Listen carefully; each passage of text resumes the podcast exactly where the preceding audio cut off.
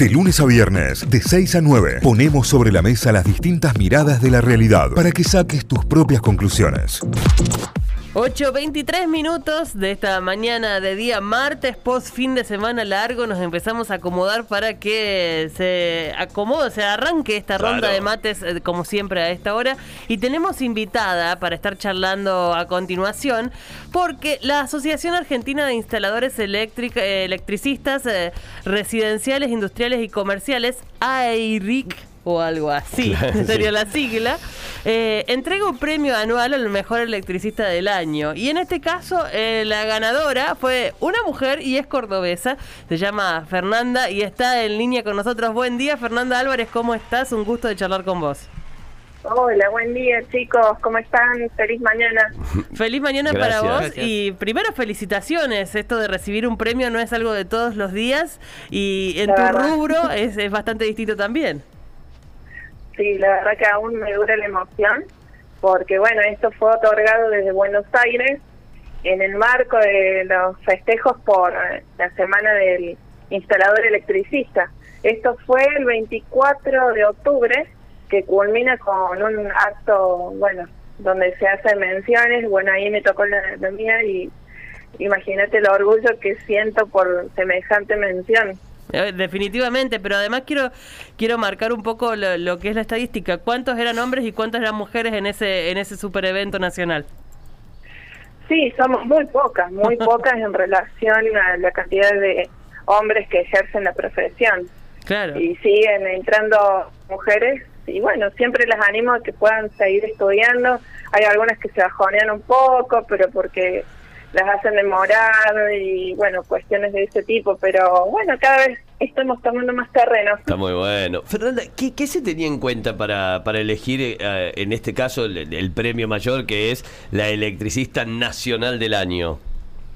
Y bueno, puntualmente te digo, eh, el tema de la seguridad eléctrica, hacer foco en eso. Claro. Este, tengamos en cuenta de que tenemos eh, el orgullo de decir que nuestra provincia está regida por la ley 10.281, cosa que no sucede en todas las provincias, muy poquitas. este Y nosotros lo que apuntamos es a, una, a tener una ley de seguridad eléctrica nacional.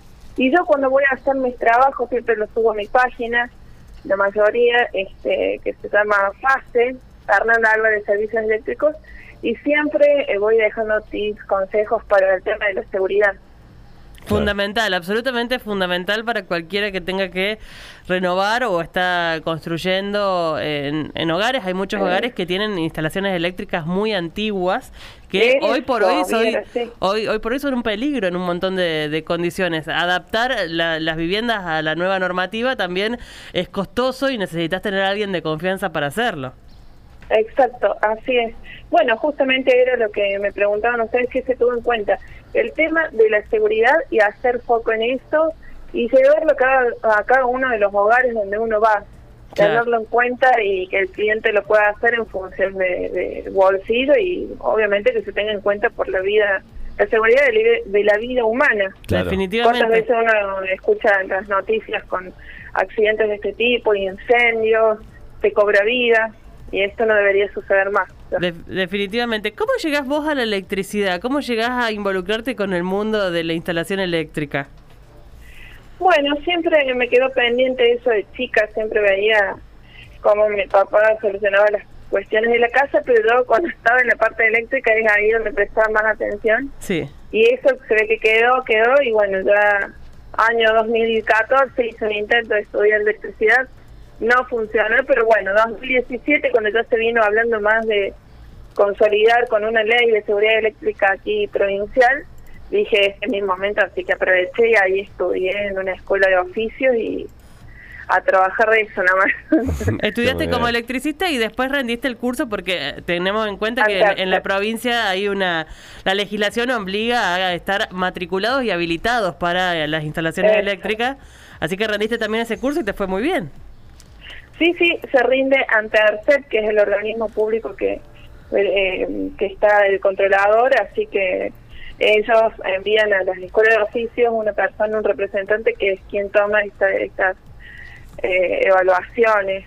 Así que ahí fue el, el primero de diciembre de 2017 entra en vigencia la ley. El 16 de diciembre apruebo tercer así que estamos dentro de una de las primeras tandas que, se, que salió adelante con esta nueva ley. Que se recibieron. ¿Y tenés idea cuántas mujeres más hay dentro de la provincia trabajando en instalaciones eléctricas? Sí, hay más, hay más en la ciudad, no sé bien números, pero en la ciudad, en el interior, sí, ya está habiendo más.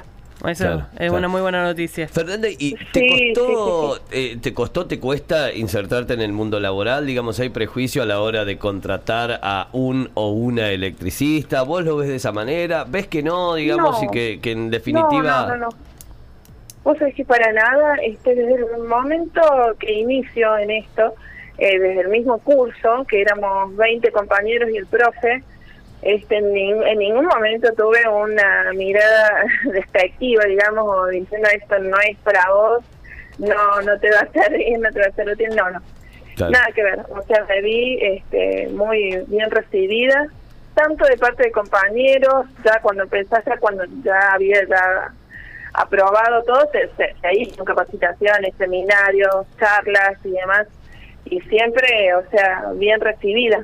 Y de parte de los clientes, también muy buena aceptación, me llaman. En su mayoría mujeres, que vienen recomendadas por otra mujer que yo les he trabajado, y hombres que no se atreven a tocar el tema de la parte eléctrica, que en buena hora, porque si no, estaríamos ante un problema, porque si toca a alguien que no está capacitado para eso, puede dejar eh, latente un peligro. Definitivamente.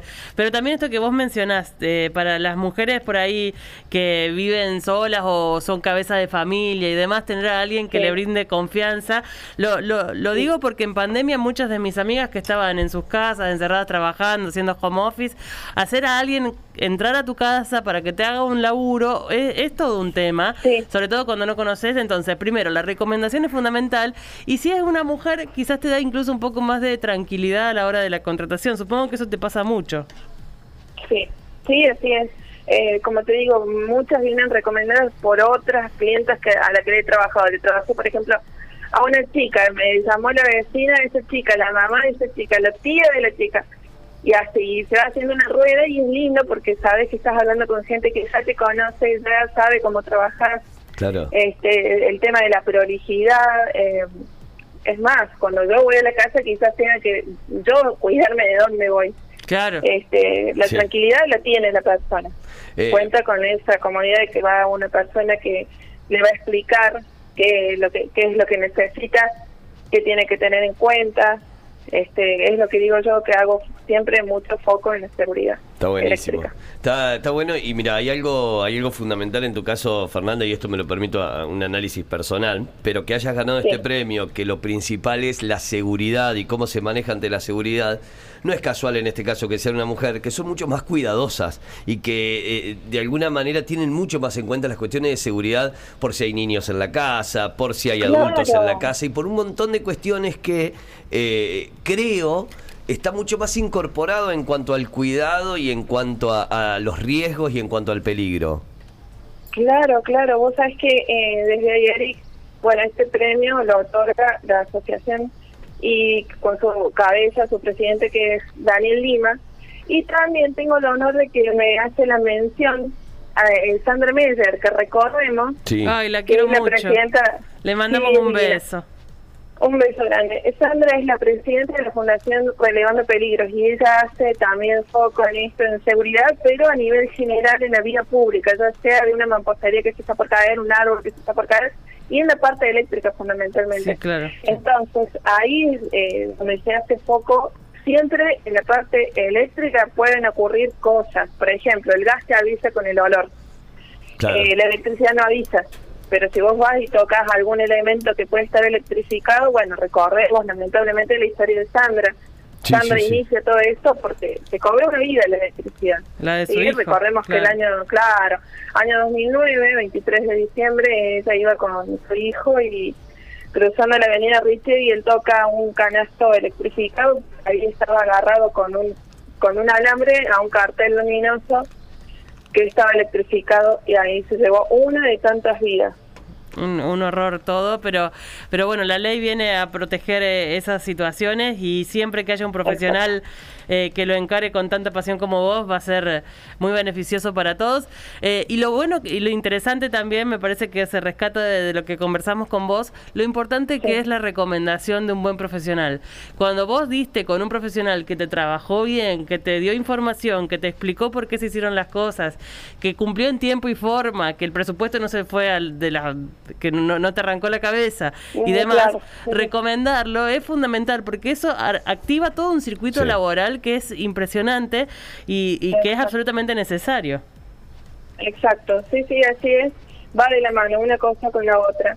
Este, uno eh, trabaja eh, en función a lo que pueda esperar también de sus clientes de una manera ética, este, moral para los clientes y eso es lo que llama la atención. Vos viste que en este ámbito se presta para que muchas personas quizás lleguen a tocar porque tienen una noción de electricidad, pero no no debería ser así. O sea, hay muchas cosas que a veces se tienen eh, sin cuidado o no se tienen en cuenta y es importante conocer todo este cómo lo pide la ley. Perfecto. Sandra, fue un gusto charlar con vos. Ojalá haya un montón de este tipo de reconocimientos para los profesionales porque de verdad que en muchas circunstancias te resuelven cuestiones muy importantes de tu casa y de tu familia. Así que en, nombre tuyo a todos que tengan un gran año y de mucho trabajo por sobre todas las cosas, todos los electricistas eh, habilitados. Y por otro, te hago una pregunta en lo personal antes de, cerrar la nota. ¿Sos metalera? Te vi muchas, muchas remeras de metálica. Sí, sí. Se nota mucho. Electricista y metalera es como todo lo que necesitas para tu casa, básicamente. sí, sí, sí, sí. Este, eh, siempre me, me charlan por ese motivo. Fer, ¿qué, ¿cuál es tu banda preferida de metal? Eh, bueno, Metallica. Metallica no ver, Maiden, Megadeth, Motorhead. No me ha quedado ninguna. Hermoso. Me encantó. Me encantó. Qué lindo. Además que te caiga el electricista escuchando Fuel de Metallica. Claro, ¿sí? Vamos a por sí, Sí, sí, es muy fuerte. Qué grande, Fer, qué grande. Gracias, Fernanda, por esta charla. Gracias por este lindo rato de la mañana. y ojalá haya, haya, mucho trabajo. Un beso. Bueno, muchísimas gracias. Un beso enorme. Saludos a ustedes y a la audiencia. Gran abrazo un beso. Ahí hablábamos con la instaladora eléctrica del año de la Asociación Argentina de Instaladores Eléctricos Residenciales, Industriales y Comerciales, premio que le acaban de otorgar a Fernanda, que es cordobesa y que puede ir a tu casa a trabajar. Así que así te lo decimos. Notify, las distintas miradas de la actualidad para que saques tus propias conclusiones. De 6 a 9, Notify, plataforma de noticias.